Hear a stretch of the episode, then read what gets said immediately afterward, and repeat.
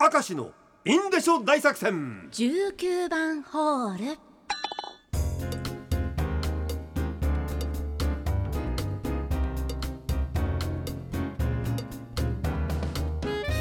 19番ホールのお時間がやってまいりました。やってまいりましたね。頑張っていきましょうね、はい。えー変な喋り方してますけど手抜いてるわけではございませんからね、はいもちろんです。ね、はい。えーラジオネームデメキンがっかりしたプレゼント、ワイフからのバレンタインチョコがっかりしました。うん。ワイフだよ。何がワイフだよ。おしゃれな言い方ですね。うん今まで番組やっててかみさんとかさ、はい。えーねあの妻とかでワイフって実は初めてです、いいですね。ワイフからのバレンタインチョコです。ワイフはいろいろ考えて高級チョコくれるんですけども、うん。私はいつも食べてるチョコの方がいいんだな。10年前にバレンタインチョコくれるんならさその値段分の普通のアーモンドチョコの方がいいなと言ってしまいました。せっかく選んでるのに。嫌われる。よもらっとけばいいでしょそんなの。別にねうん。困って選んでくれてるわけだからさそれはさ。まあこれ俺だったらね、はい。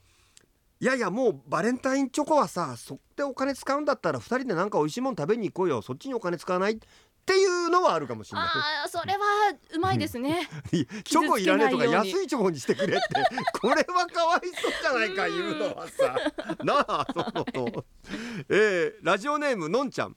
もらってがっかりしたプレゼントは私の誕生日のプレゼント。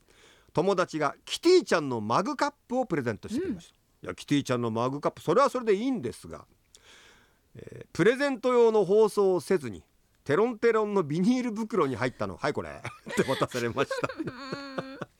ちょっと憂鬱な気持ちになりました。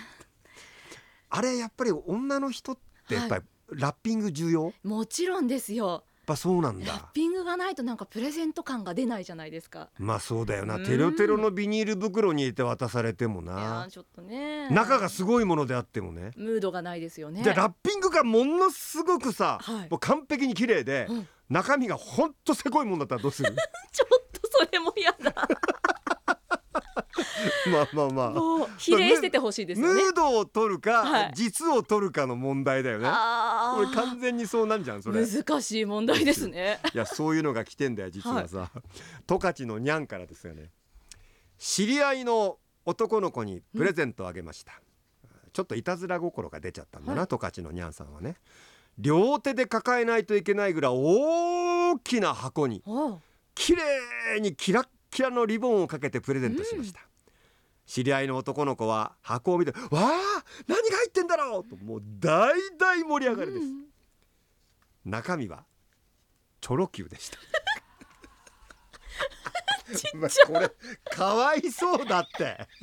ダメだお前これは 泣くってこれは。びびっくりしたでしょうね。びっくりした。でもこれはさ、これちょっとあのステッカーあげますけど。ございます。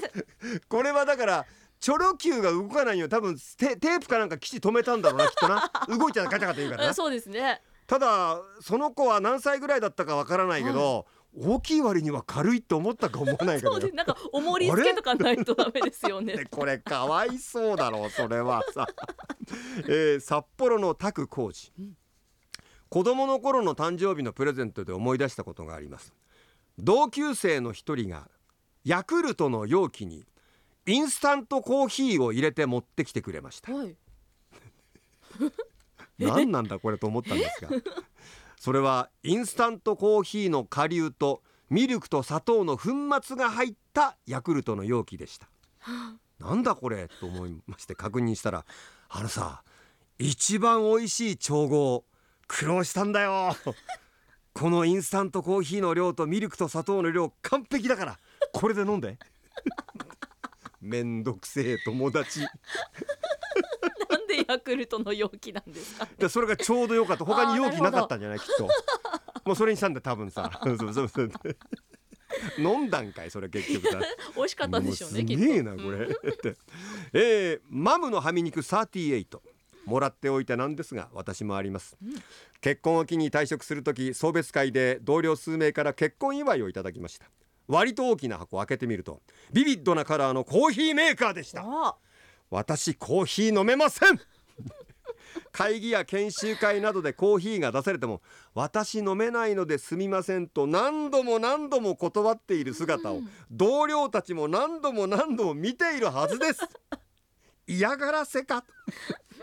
感情が出やすい私はその時最大限に嬉しそうに「ありがとう美味しいコーヒー飲むね」と伝えましたが 結局コーヒーメーカーは母に横流しして今でも実家で稼働しております